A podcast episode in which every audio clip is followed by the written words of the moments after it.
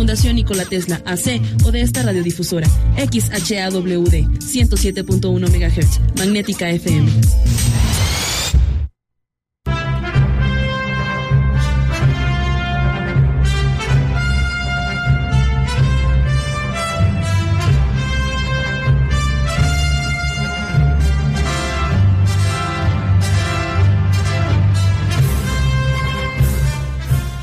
¿Existe el espíritu de la aventura en nuestros genes? ¿Qué tanto compartimos esa capacidad de explorar el mundo, de enfrentar el mundo con entusiasmo, con pasión? ¿Está en los genes de todos los animales? ¿Los compartimos? Hay personas que, eh, exploradores, aventureros, de eso vamos a tratar el día de hoy. ¿Qué hay en nuestros genes como los de Indiana Jones, este personaje? Eh, conocido de las películas. Está usted en el programa que lo acerca a la naturaleza, a los instintos, a todo lo silvestre.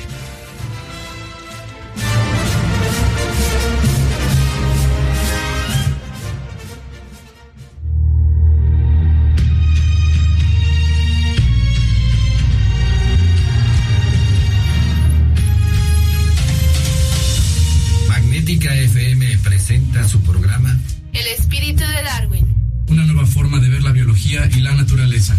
Un recorrido íntimo por el mundo natural, simplificando conceptos y descubrimientos. La vida, sus orígenes, bosques, océanos, plantas y animales, instintos y sentimientos.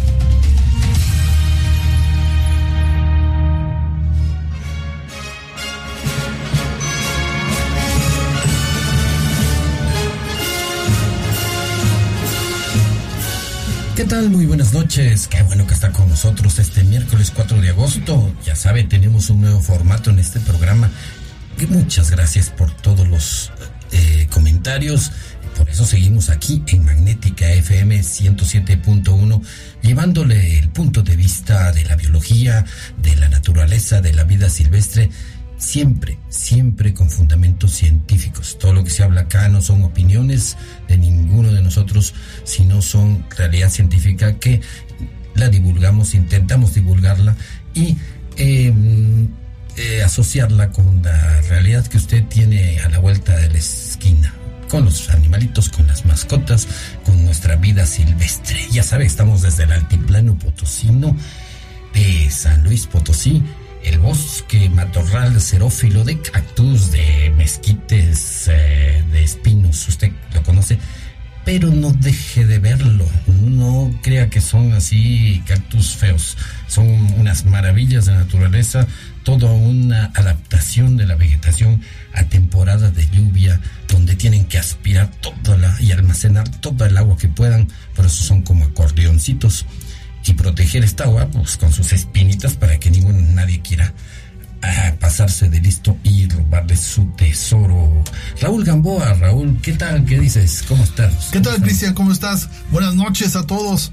Ya estamos en otro miércoles y pues listos para llevarles un chorro de información muy interesante. Hoy estaremos en un programa eh, por demás eh, diferente, pero diferente bien, porque vamos a, va a ver usted los temas que vamos a tratar y pues estamos ya listos porque en esta ocasión, pues vamos a, ver, eh, como le estaba diciendo, una gran cantidad de, de, asuntos, de, puntos exacto. Y eso es lo que nos, ya sabe que usted, lo que nos interesa a nosotros es que usted conozca no, no una idea, sino muchas ideas y todas ellas sean detonadoras para que todos esos temas que usted eh, oiga, pues eh, le interesen y usted busque un poco más.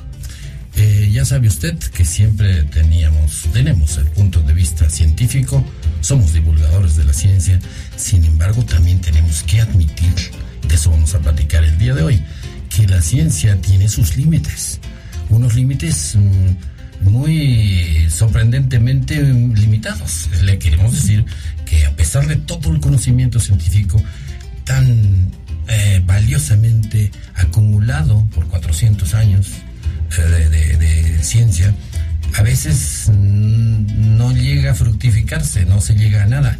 Y hay gente con iniciativa individual que termina haciendo más.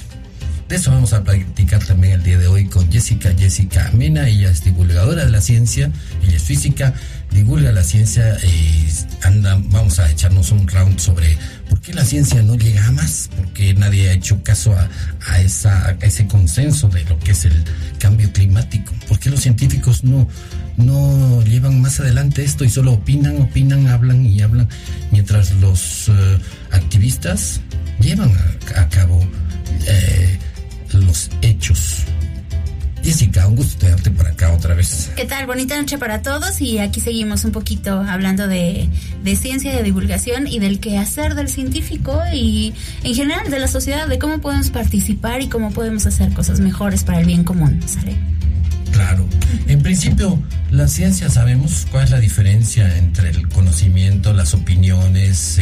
El humano desde que aparece como humano y antes es muy curioso los primates de los cuales venimos son muy curiosos, somos curiosos.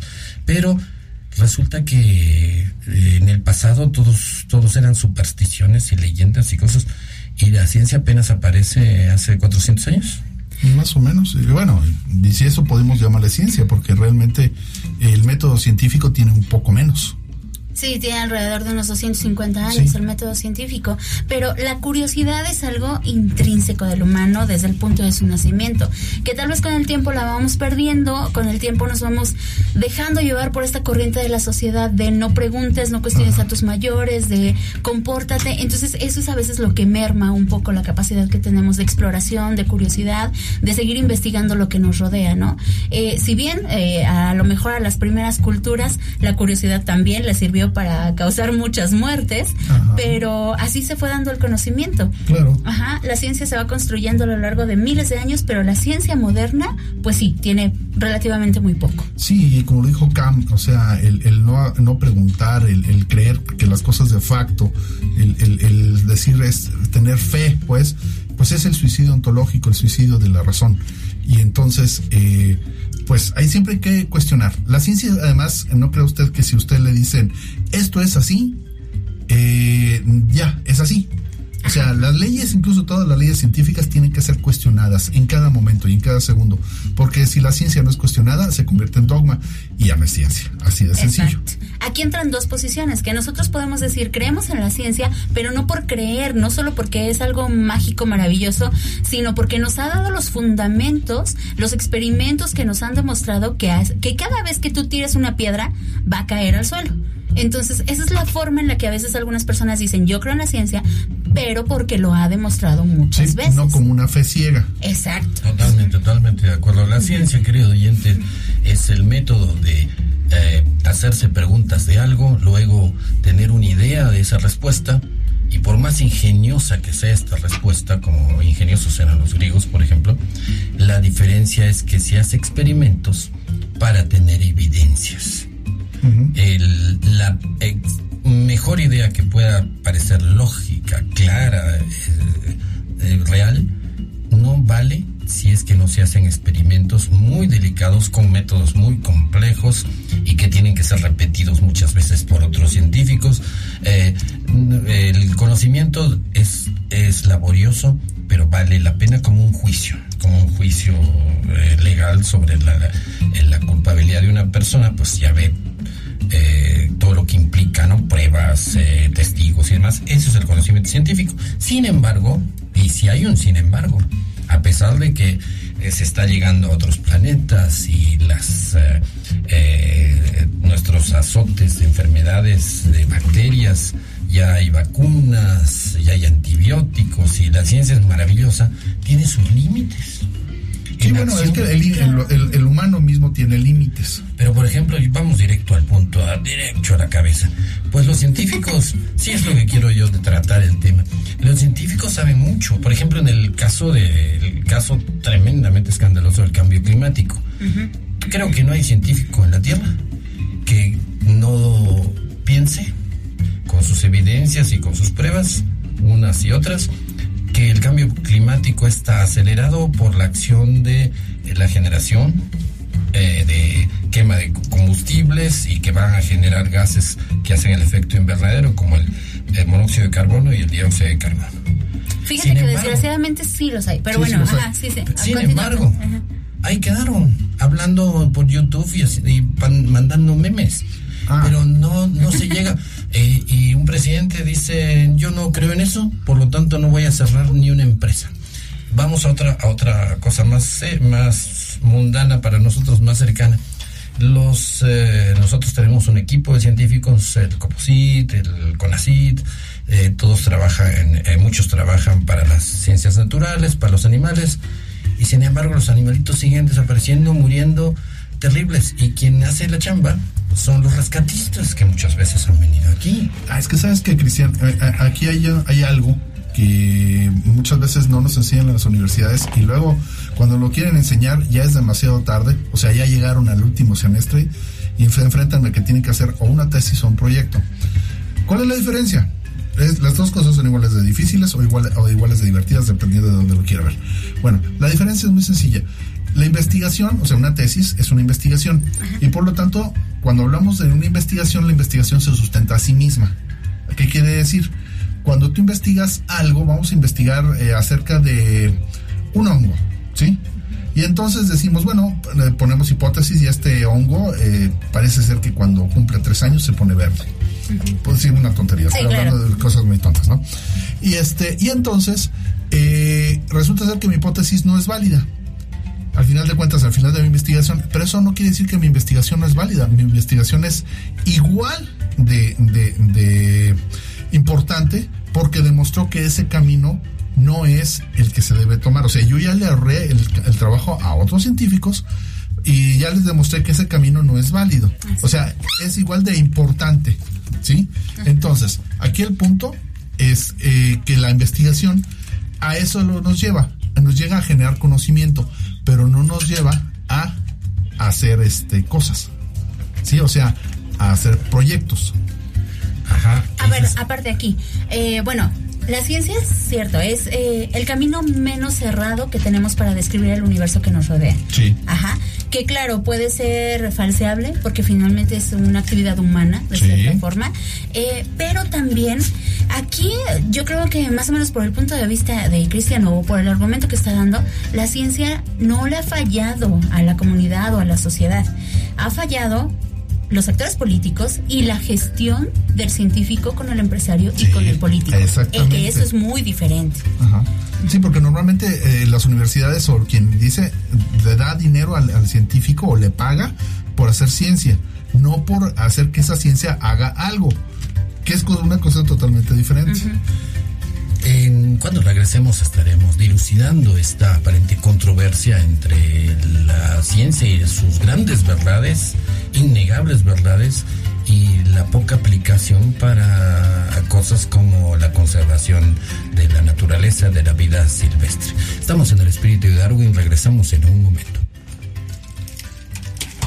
Creo yo que aquí...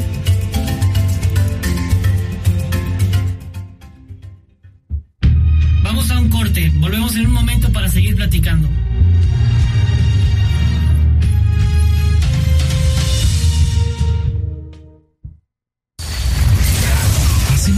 para los ciudadanos hispanoparlantes del mundo.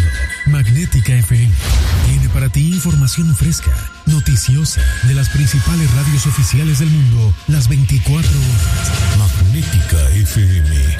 Somos una emisora eminentemente ciudadana, eminentemente juvenilmente clásica. Ya estamos de regreso en su programa El espíritu de Darwin, la biología con una visión diferente del mundo.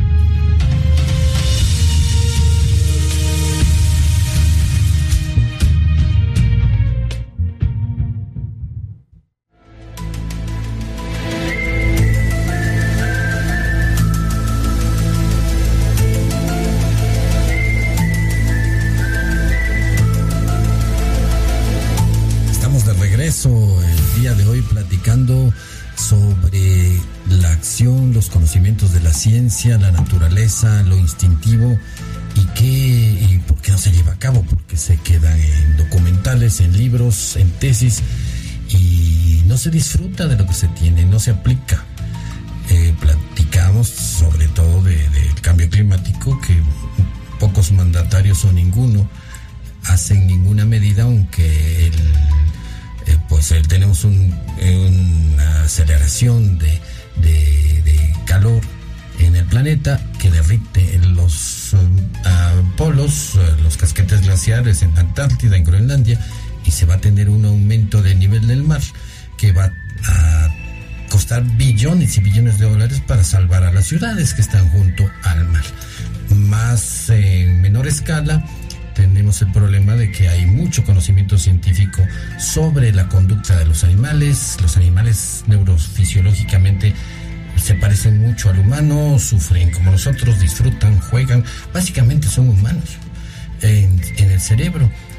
Y sin embargo no hay ninguna manifestación seria y quien hace el trabajo no son los neurofisiólogos, no son los científicos que nosotros les pagamos, sino para que protejan a nuestros animalitos tenemos que esperanzarnos en activistas, rescatistas, eh, a título personal.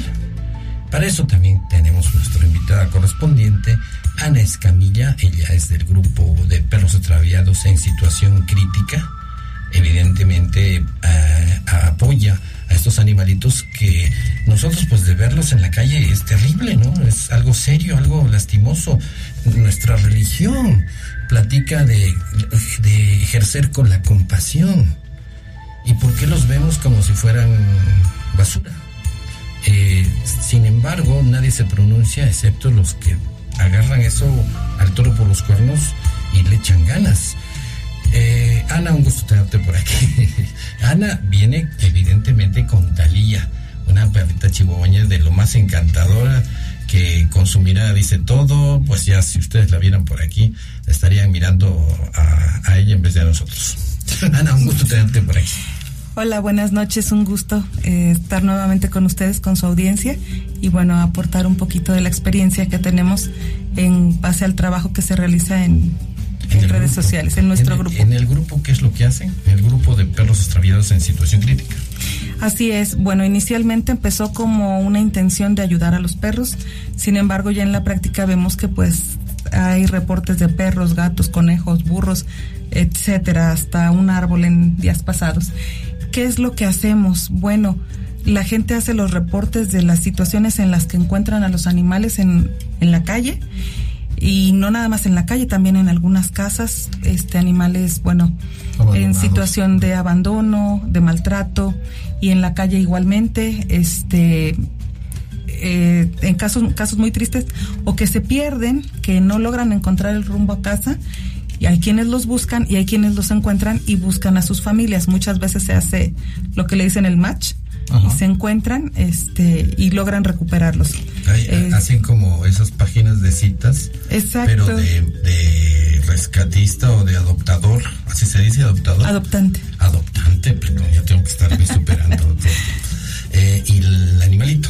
Sí, hay quien publica, encontré un animalito con tales características, foto y demás, en tal lugar, y por otra parte alguien dice, perdí a mi perro en tal lugar. Los perros caminan mucho. Sí, claro. buscando a su dueño. Entonces, hemos tenido casos de animalitos que se perdieron en colonia satélite y los encuentran en reforma, en el centro, después de tres o cuatro días. O sea, no viejitos y ciegos. O que dices, ¿cómo llegó?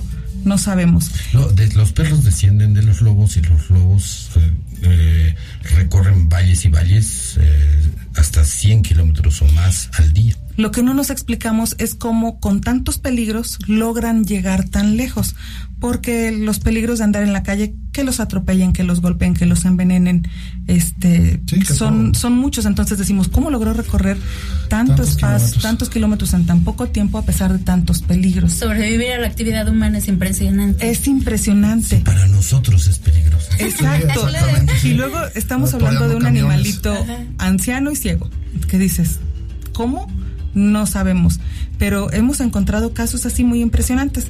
Justo ahorita hay un perrito, creo que se llama Roger, que está perdido en la carretera Matehuala. Lo están buscando, lo han visto, pero no han logrado agarrarlo porque el animalito no lo permite y ya trae sus patas todas sangradas sí. de todo lo que ha caminado.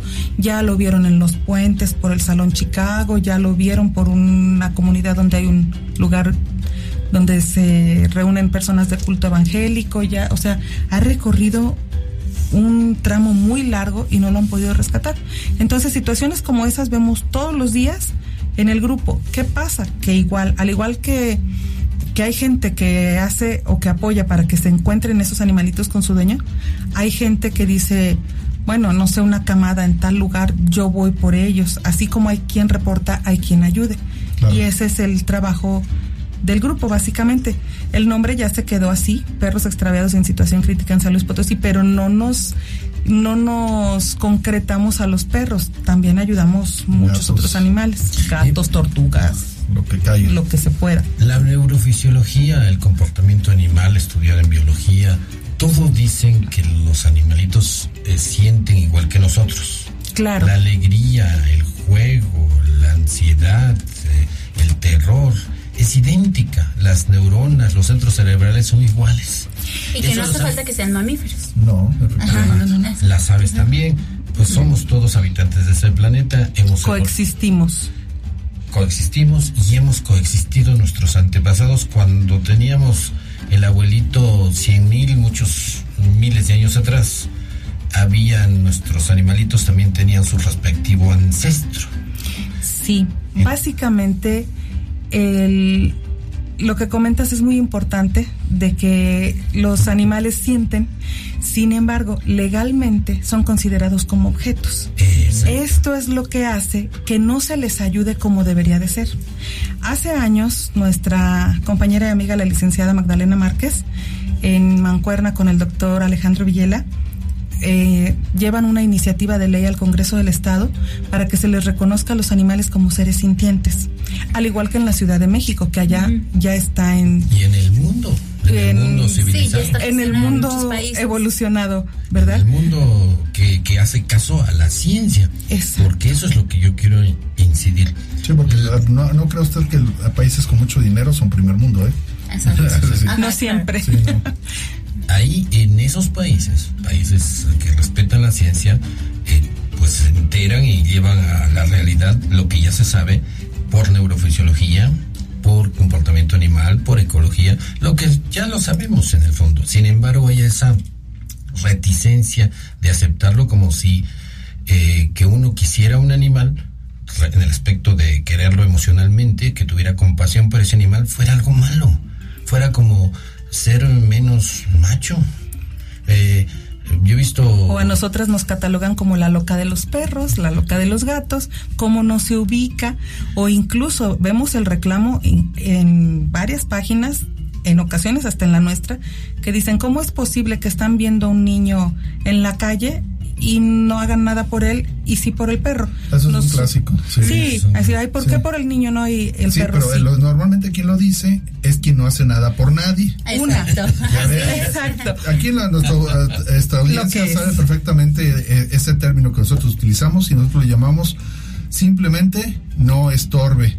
Si no ayuda, no estorbe. No estorbe. Sin embargo, nosotros decimos, a ver, intenta llevarte ese niño a tu casa. Sí, a ver, hazle. Legalmente el, el problemón en el que te andas metiendo, ¿verdad? Sí, y de además, sí, rescatar un, a un perro ¿Un que está en situación de abandono en una propiedad privada ya te meten problemas legales. Entonces, imagínate llevarte un niño. Sí, sí, porque precisamente es un objeto. Entonces, aparte del allanamiento de morada, estás robándote un objeto. Y a eso pesar es... que la ciencia en todas partes, y esperemos que con las nuevas leyes ya esto se ponga normal y real, eh, dice que son seres sintientes. Y otra cosa, uno tiene derecho a sentir. Y a defender lo que, lo que estás Eh, Por sintiendo. ejemplo, hay un ejemplo muy interesante. Los actores. Eh, hay un- una película emocionantísima, El hombre araña, lo que usted quiera, ¿no? Y eh, es una fiebre por estos eh, personajes. Humano tiene derecho a enamorarse de ellos, no sé, eh, Leonardo DiCaprio. Pero ellos son actores. Uno se enamora de un personaje o Exacto. quiere a un personaje y llora por ese personaje, pero no es real. Mientras un animalito sí es real. Hay Y una controversia. derecho, perdón que te- y uno tiene todo el derecho del mundo a pedirle un autógrafo a ese personaje. En Disneylandia andan los, los personajes ahí. Las princesas y eh, demás. Las Ajá. princesas y todo el mundo, nadie dice que están locos a los que se acercan a esos personajes totalmente, totalmente artificiales, inexistentes. Pero Claro. un animalito que es real y ahí está con todas sus células, su fisiología, su evolución, eh, toda la cadena de ancestros iguales a la de nosotros, ahí está, de- tenemos todo el derecho a sentir algo por él. Y aunque no lo sintieras, es por ética personal y por educación que todos nos debieron haber dicho desde niños, si ves a alguien sufriendo, cualquier ser vivo, ayúdalo. Claro, es el desarrollar la compasión. Nos vamos a ir en corte cuando regresemos estaremos platicando no solamente de la compasión, de lo que se siente por los animales con todo derecho, sino ahora por la aventura. Por eso que usted ha visto en las películas de Indiana Jones. Platicaremos con alguien que es especialista en aventuras, ha hecho mil cosas en el próximo bloque y le preguntaremos si es por instinto o por qué es. Estamos en el espíritu de Darwin. Volvemos en un minuto.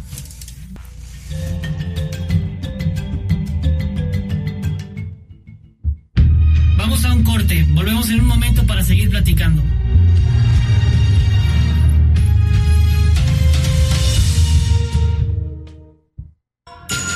XHAWD Magnética F es Magnética FM emitiendo con 5000 watts de potencia en el 107.1 de frecuencia modulada y por internet para el mundo desde Loma Blanca 198, Loma Dorada, código postal 78215, San Luis Potosí, México. Hacemos radio para los ciudadanos hispanoparlantes del mundo. Magnética FM tiene para ti información fresca, noticiosa, de las principales radios oficiales del mundo, las 24 horas. Somos una emisora eminentemente ciudadana, eminentemente productiva. Con 16 años al aire. Magnética FM, juvenilmente clásica. Magnética FM. Ya estamos de regreso en su programa El espíritu de Darwin, la biología con una visión diferente del mundo.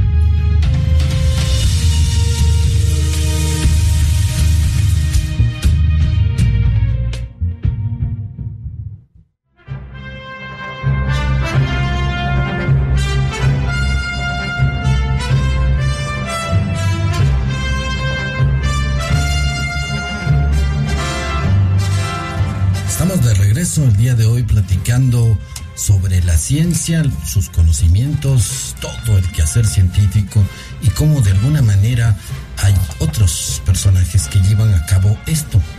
La ciencia, a pesar de ser el mejor método para encontrar la realidad, el gran tesoro encontrado por los humanos hace 400 eh, años o 200 años, el método científico ¿por qué no trasciende más? ¿Por qué, nos, eh, eh, ¿Por qué los científicos no llevan a cabo todo lo que deberían llevar a cabo?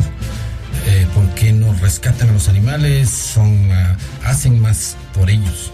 Y pues lo que estamos viendo es que hay iniciativas privadas, eso es muy buena noticia, que el individuo sigue funcionando como individuo y decide hacer las cosas directamente. Y también el día de hoy tenemos como invitado y va a ver por qué. A Miguel Juárez Parga. Él es ingeniero mecatrónico, eh, es paracaidista, eh, velerista, eh, piloto, piloto aviador. Y pues él debería estar haciendo planos de ingeniería o en esto de la industria. Miguel, un gusto tenerte por aquí y vamos a platicar cosas muy interesantes. ¿Qué tal? Muy buenas noches a todo el auditorio y muchas gracias por la invitación. Eh, Miguel, pues es aventurero. ¿Y por qué? Eso es lo que le vamos a preguntar. ¿Por qué no te quedas simplemente trabajando? Claro que trabajas. Eh, y en tu tiempo libre te arriesgas a hacer cosas tan como Indiana Jones, puras aventuras. Lo que pasa es de que hay una parte, Cristian, que es el tema emocional que hay detrás de todo. Eh, la pregunta la puedo hacer de una manera muy distinta. ¿Por qué es que un ingeniero aeronáutico no vuela aviones? Si tiene todo el conocimiento de cómo lo fabrica, cómo se diseña y tiene el conocimiento de que el artefacto tiene éxito en el vuelo. Sí, claro. Pero emocionalmente no deja de dar miedo porque sale un instinto de primate de, oye, todo lo que está alto tiende a caerse y tú no tienes, tú, no tienes alas naturales. Entonces, cuando nosotros le metemos emoción a las cosas, es decir, que nos metemos, gracias a la tecnología, que, que sí nos ayuda mucho, que nos metemos a un velero, que nos aventamos de un avión, que volamos un avión, ahí empiezan a salir una serie de emociones muy naturales y muy primitivas que traemos dentro desde que una tribu de Homo erectus o cualquier homínido andaba correteando jabalís o andaba ahí montando su campamento porque estaba el crepúsculo. Entonces, en situaciones como la mía y de muchas otras personas que, que hacen los mismos deportes, al parecer hay algo que nos llama la atención y ese algo no, no es tanto un tema de, de inteligencia espiritual, simplemente es una emoción que nos da ese sentimiento, ese sentimiento de búsqueda, de persecución, de el que te- espíritu de aventura, el espíritu de aventura, de que quieres trascender, de que quieres lograr algo, pero una situación muy real. ¿Por qué? Porque a lo mejor si haces algo como un negocio, como reunirte con tus amigos, un club, cosas así, muchas veces, como no hay una implicación que nos ponga en riesgo, no hay unos valores bien definidos. Tú no sabes con el cuate que estás tomando una cerveza si te va a traicionar en un negocio o si va a querer pagar la cuenta en ese momento. Pero con tus compañeros paracaidistas, lo que sí seguro es que nadie quiere que te mates. Y revisan tu paracaídas y hay una formalidad increíble y si te pasa algo, te sientes mal, hay una solidaridad natural. Se genera la tribu. Sí, es una tribu muy, muy eh, pura y yo creo que es la réplica de una tribu de hace un millón de años, tal vez. Sí, habl- hablábamos de los, eh, de los perros que descienden de los lobos y todos sabemos que en invierno los lobos se tienen que reunir a cazar. Hacen unas cacerías perfectas, derriban bisontes, eh, alces que son mucho más grandes que ellos, pero se coordinan, eh, hacen un equipo perfecto. Eso no lo van a hacer pensando. No van a decir, tú vas a ir por la izquierda, yo por la derecha, para que al fin comamos todos. Les nace los instintos. Las tribus, que bueno, que tocan ese punto, nuestra evolución por millones de años era dentro de tribus donde había cazadores que salían lejos en la sabana, eh, arriesgándose con depredadores de todo tipo, desde serpientes hasta leopardos, y para atrapar proteína, es decir, carne, cazar. Y esto implica una coordinación que tampoco va a ser pensada, pues no eran súper inteligentes tampoco, pero sí tenían ese instinto de solidaridad que aparece cuando el humano enfrenta un peligro real, cuando los mexicanos eh, eh, hay un terremoto y todos los que se andan peleando a veces todo el tiempo, pero hay un terremoto y arriesgan su vida por sacar a los que quedan sepultados. Eso lo están haciendo por el instinto humano de solidaridad. La solidaridad, la lealtad es un instinto, no es una cualidad moral que por ahí la adquirió el individuo. Es un instinto que sale en los peores momentos, lo que comentas Miguel, en un momento de paracaidistas que van en el avión a 9000 pies, a 3 kilómetros de altitud, eh, pues el peligro es leopardo, ¿no? Como un leopardo y todos se solidarizan porque dicen, eh, yo no quiero que te mueras, yo quiero que este equipo funcione y estemos contentos todos al final, como si fuera a cazar algo y enfrentar un, un riesgo. Y además hay una serie de sentimientos de respeto por la otra persona, porque como todos pasan por el mismo camino, es como si de pronto a los babuinos les sale un leopardo y todos le entran a atacarlo, Sí, sí, ¿no? y es cierto nadie eso, corre. Nadie corre. Es que también está eh, ese instinto de supervivencia, donde Sí. también algunos, muchos, se acobardan en el momento eh, más crucial y dicen, no, yo no le entro. El que se acobarda, ya ese gen ha desaparecido. Claro, exacto. Porque en ese momento ese que se acobarda sale de la tribu. Sale de la tribu y ya no forma parte. Y, y de, de hecho los babuinos, esos eh, mandriles que usted ve con la cola larga, no son, no son antropoides, y que llevan a sus crías en sus lomos, con unos dientes muy grandes y una melena, los mandriles del África son los eh, compañeros más perfectos que hay.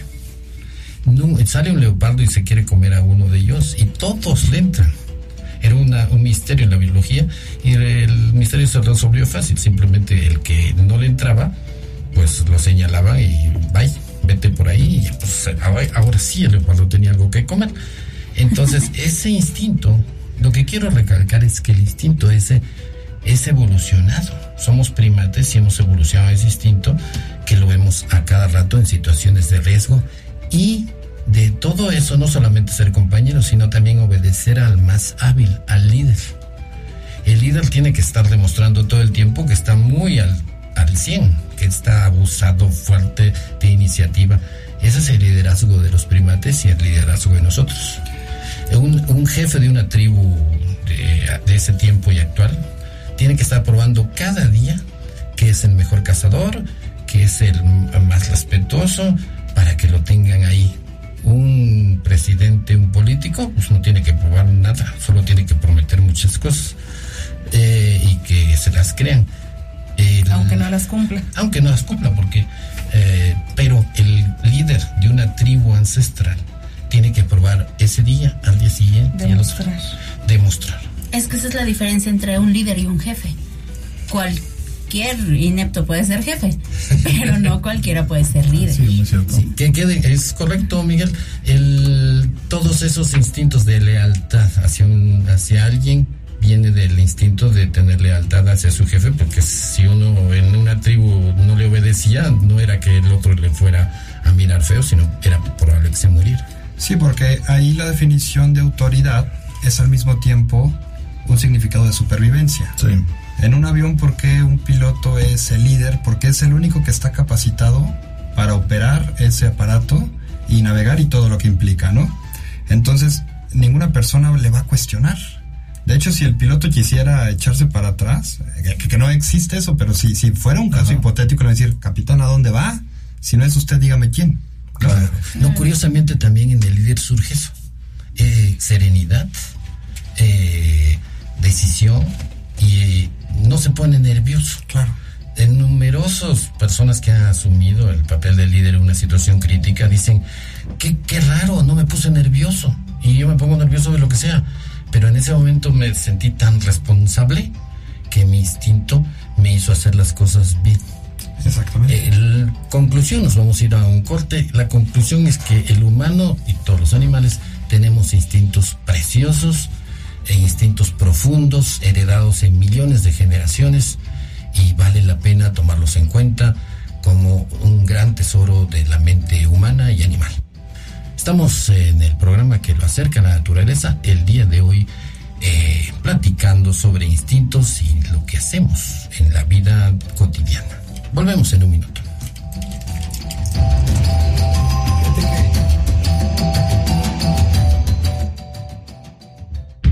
Vamos a un corte. Volvemos en un momento para seguir platicando.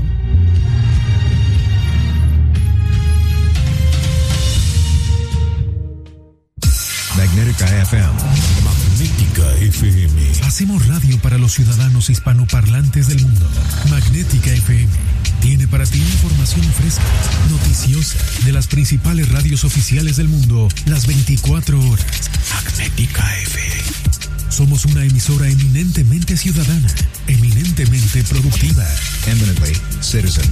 Magnética FM. Juvenilmente clásica. Ya estamos de regreso en su programa El espíritu de Darwin, la biología con una visión diferente del mundo.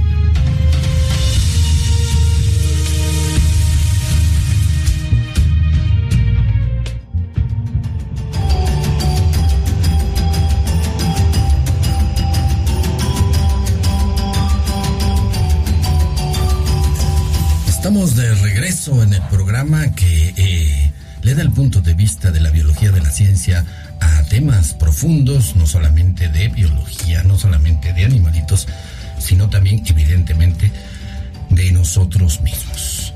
Platicamos ahora con Miguel eh, Juárez Parga sobre las emociones requeridas, las emociones que uno adquiere, que uno experimenta cuando hace alguna actividad de aventura. Y curiosamente, estas actividades aparentemente riesgosas desencadenan sensaciones, sentimientos y hasta conocimiento, ¿no, no Miguel?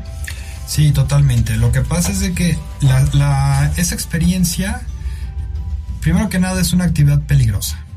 Entonces, ante una actividad peligrosa es una experiencia muy fuerte para uno porque se suelta adrenalina, entre otras sustancias. Pero, sin embargo, aquí el, el- el secreto es de que para que uno salga ileso de una situación peligrosa, tiene que manejar muy bien el riesgo. El riesgo es bajar la probabilidad de que nos suceda algo. Entonces, para eso, el riesgo se baja teniendo suficiente conocimiento de la actividad, qué hacer, qué no hacer, cierto uso de algunas tecnologías redundantes. Entonces, en nuestra parte cerebral de instinto, el instinto no le importa el riesgo si va a pasar o no va a pasar. El instinto lo ve peligroso y con eso es suficiente para el cuerpo. Y en la parte cerebral del conocimiento adquirido, ahí es donde vamos a tener que usar todos los recursos para que el riesgo frente a lo peligroso sea casi nulo. Entonces, de alguna manera podemos, es el arte de engañar al cuerpo y hacerlo creer que se va a enfrentar con un leopardo, pero por ahí hay alguna jaula que nos lo deja que se nos venga encima, pero se siente igual, ¿no? Como la eh, montaña rusa, pues. No, no, no, les voy a decir por qué. Ni, ni la montaña rusa ni la tirolesa, porque ahí el que hace todo es el aparato. Entonces, da la sensación de... No, porque por ejemplo, si yo me amarro a una montaña rusa, doy vueltas y todo, pero no hice nada. Pero si yo piloteo un avión acrobático y falla mi habilidad y mi conocimiento, me estrello. Yo, eh, yo puedo subirme a la montaña rusa, tapar mis ojos y gritar como loco y me bajo. Solo vas a sentir las fuerzas que se están ejerciendo no tienes, sobre tu cuerpo. No tienes ninguna injerencia sobre el manejo exactamente. o el control del Puede aparato. que sienta adrenalina de, ay, está peligrosísimo, me da miedo en las alturas, todo eso. Y voy a sentir una sacudida brutal. Pero hay más que sentir solo miedo.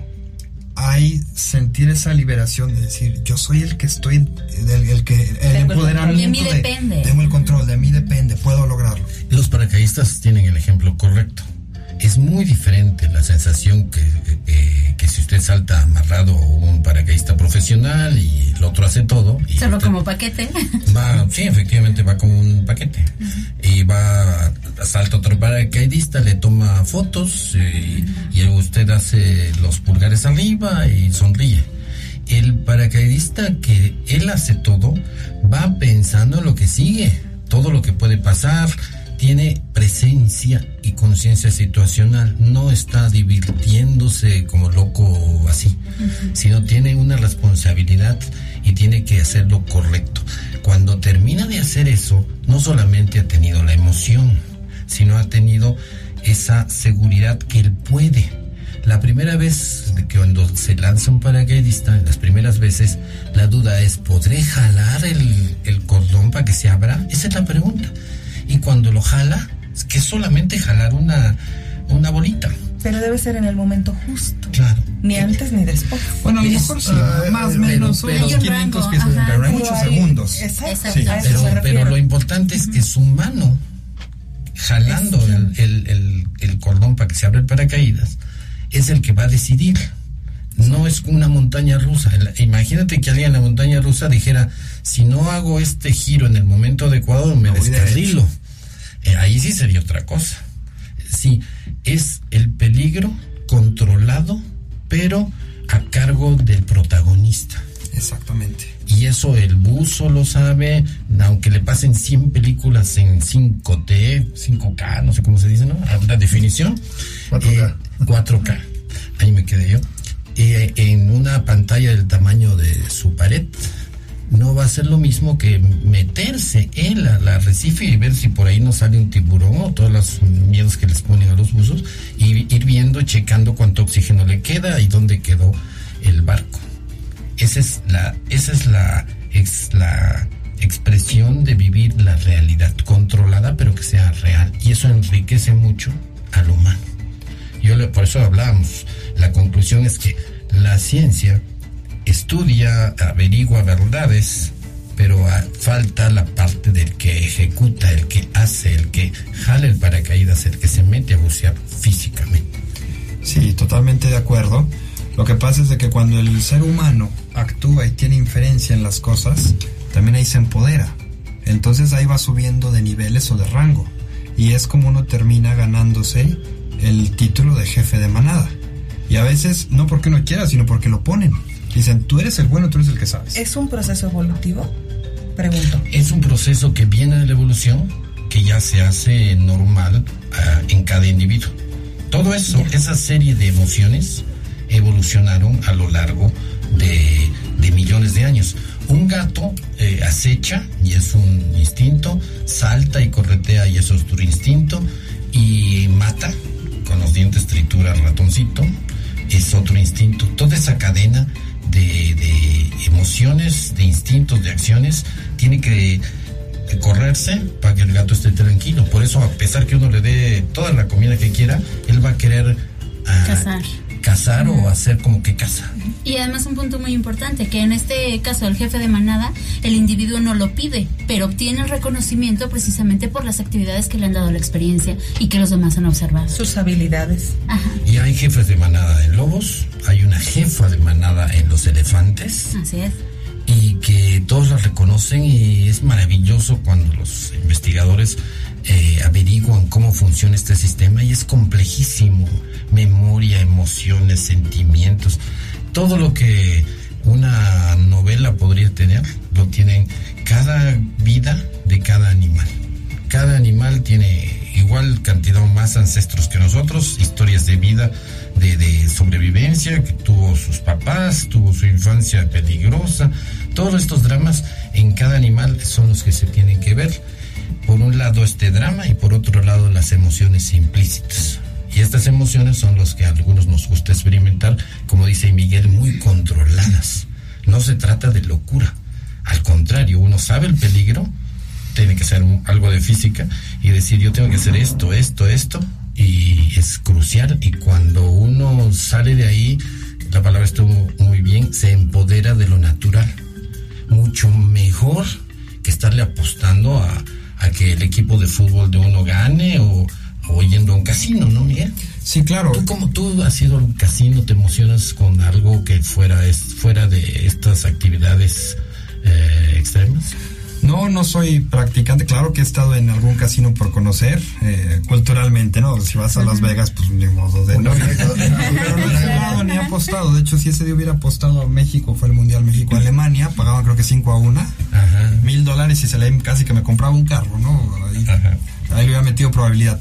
No, no soy de casinos. eh, tampoco me van a ver gritando en el palco o entre la porra de cualquier equipo de fútbol ni viéndolo por la tele. A mí personalmente no me llena, no, no los juzgo, simplemente a mí eso no me emociona. Voy por otro tipo de adrenalina, por otro tipo de emociones. Eh, otra cosa que no me gusta, la realidad virtual. Soy un ignorante y un neófito en los videojuegos. Lo único que conozco de eso es Nintendo, pero nada más. No, deja que veas una, una experiencia inmersiva y vas a ver lo que es bueno. Es que Raúl es experto en vi- videojuegos. En, eh, sí, eso es cierto, lo- volvemos a lo mismo, lo natural es lo importante, el que hace mejor hacer el deporte que verlo eh, en un sillón eh, trayendo cervezas y comiendo comida chata. Que te puedes divertir con todo, pero también es muy importante la experiencia vívida, la experiencia natural. Ajá, claro que también no puedes como discriminar todas la- el resto de las actividades. Con respecto al punto de, del control de las emociones, he tenido la oportunidad de participar en cursos de primeros auxilios y allí te enseñan que tienes que dominar tu instinto de, su- de- instinto de supervivencia, tus emociones, para que puedas ayudar, para que puedas sacar adelante a alguna persona que esté en peligro. Claro. Y no sé, un niño, en mi caso, este, en base a mi trabajo, tienes que dominar el pánico o lo que te produzca el ver sangre para que puedas ayudar a ese pequeño que se cayó, que se lastimó, que, Y que está ahí, es que está ahí, que no, es, es, real no es una película. y que es un riesgo para él. Y si tú no haces nada, entonces, Y ahí uno está concentrado al 100, como, como si un paracaidista se fuera a aventar. claro, que después se te pueden doblar las rodillas y sudar frío y lo que quieras, pero de momento tienes que actuar. Es que qué curiosa esa cualidad del humano de estar, el más nervioso está sereno en el momento que debe estar sereno, ¿no? Tienes Una vez que uno está en el aire, uno se comporta muy profesional. No, y está súper relajado y jugando y dando vueltas y todo. O sea, uno puede estar así cayendo de belly, así como acostado con el vientre hacia abajo, a vientos de 220 por hora, que es como un huracán, y muy relajado, ¿no? Pero hay un detalle con lo que llaman de los primeros auxilios. Creo que aquí el, el punto es, ¿qué implica si yo no hago bien la secuencia de paracaidismo? Una muerte segura, ¿no? Claro. ¿Qué implica si yo no actúo con mis procedimientos frente a un niño que está atragantado, atragantándose o desangrándose? Seguro se puede morir. Entonces, cuando nos ponemos es en esa. Exactamente, y cuando, y cuando estamos en una situación en la que algo crítico puede suceder, que no hay control Z, que no hay ponle pausa, que no, o sea, es, ahí es cuando nos ponemos en esas condiciones de adrenalina. Y eso era, eso es lo que ha evolucionado. Eh, Eso es la realidad, realidad. Sí, Y porque eso- exploras tus límites. y a todos nos empodera, nos enriquece. Y solo que hay que hacerlo con cuidado, profesionalmente. ¿Qué, qué recomendarías a los que nos gustan estos deportes? ¿Cómo le llaman? Extremo. De actividad, de actividad, de acción, de acción yo pienso. Sí, de deportes de acción. Encontrar la manera de hacerlo seguro, ser muy prudentes. A mí personalmente me gusta mucho cuando cada que entré a un deporte de esos fue, a ver, el paracaidismo, ¿de qué se están matando? Y me puse a ver videos de accidentes, algunos feos. ¿Por qué? Porque es justo lo que no se debe Lo de que puedes hacer. evitar. Para no experimentar cosas que otros experimentaron por error y terminó en una tragedia, ¿no? Y pues ser muy prudentes, ir poco a poco con una progresión inteligente y bien, eh, a veces nos es impaciente de que no nos dejan saltar un paracaídas más chico y uno ya quiere volar un esqueleto que es como el Ferrari de los paracaídas, ¿no? Pero a veces hay que ser prudente y tener ese sentido de precaución. Sobrevivir para la actividad siguiente. Sí, totalmente. Sí, sí, exactamente. O sea, que aterrices y todo bien para volverlo a hacer otra vez. Eh, si yo quisiera promocionar estos deportes, diría, mejoras estos deportes que de repente necesitan adrenalina y correr por Salvador Nava todo lo que da. Eh, Porque el, el instinto va a estar ahí. Yo quiero adrenalina. Me siento muy tonto toda la semana solo trabajando eh, en la computadora. Quiero adrenalina. Y entonces eh, agarro, una, agarro el coche y lo acelero, y le meto curvas, expongo a todos los demás. Mejor hacerlo de, de la mejor manera. Y, y es una realidad. Conclusiones, conclusiones, Ana. Bueno, a nosotros, este, activistas, nos sucede frecuentemente cuando encontramos perros por allá en las avenidas y eso, ¿verdad? Entonces, bueno, eh, solamente, pues que ya que estamos en esto, tratemos de hacerlo de la manera más segura. Eh, te encontramos en Facebook. En Facebook, este, Ana G. punto Gómez Escamilla o en el grupo Perros Extraviados y en situación crítica en San Luis Potosí, ahí estamos. para que nos des tips de cómo realmente eh, Podemos hacerlo de la mejor manera. de la mejor manera, porque a veces no sabemos qué hacer con los perritos estos, eh, qué, qué podemos hacer y tenemos todo el derecho a sentirnos por ello y eh, pues de eso se trata. ¿no? La recomendación, si usted siente compasión ante un animalito que ve en una situación así, crítica, no se quede a la expectativa, este, actúe, apoye. Actúe, sí, lo que estamos diciendo. Sí, o pida ayuda. Pide ayuda, este, haga algo. Ajá, haga algo No siempre y cuando no sea en contra del mismo animal. Claro. Eh, Jessica, Saludos a todos, nos vemos la, la próxima. próximo miércoles a las 8. Miguel, Sean muy cuidadosos cuando vean videos de YouTube de algunas marcas de bebidas. Tengan cuidado porque ese es un espectáculo muy ensayado. Se ensayó mucho para ese video, hay mil precauciones, son muy buenos atletas. No vayan a querer iniciarse, por ejemplo, en el paracaidismo o en el motocross o algo así y querer hacer lo mismo que, que hicieron Claro, en el cinco video. minutos de. Sí. Sí. ¿de cuál es esa bebida? Aquí las echamos de cabeza. Red Bull. Red, Red sí. Bull tiene una producción increíble, son muy creativos. una- Usen eso para inspirarse y meterse a esos deportes, pero no vayan a querer iniciar el deporte y querer replicar con sus GoPro el video de Red Bull, porque va a acabar en una tragedia. Aquí hay muchos lugares donde practicar paracaidismo.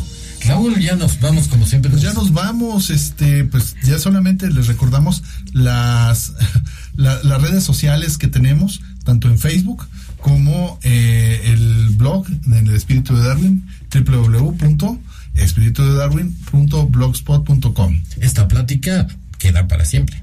Bueno, esperemos. Por lo Sí. menos en lo que dure el servidor. Exacto. Eh, ya sabe, estamos en Magnética todos los miércoles a las 8 de la noche. eh, desde San Luis Potosí, en la producción estuvo Ana Alec, en los controles, en la música, Lucero Negrete, Cristian González, un servidor, los invita para el próximo miércoles. Mándenos sus eh, opiniones de qué quiere que platiquemos desde el punto de vista de la biología en nuestra página de Facebook El Espíritu de Darwin. Muy buenas noches a todos, muchas gracias. Gracias Ana, por la Miguel. Jessica y Raúl para el próximo miércoles. Nos estamos viendo, pórtense mal y, porten- y hagan todas las cosas muy bien. Eso, con mucho cuidado. Buenas noches. Buenas noches a todos. Adiós.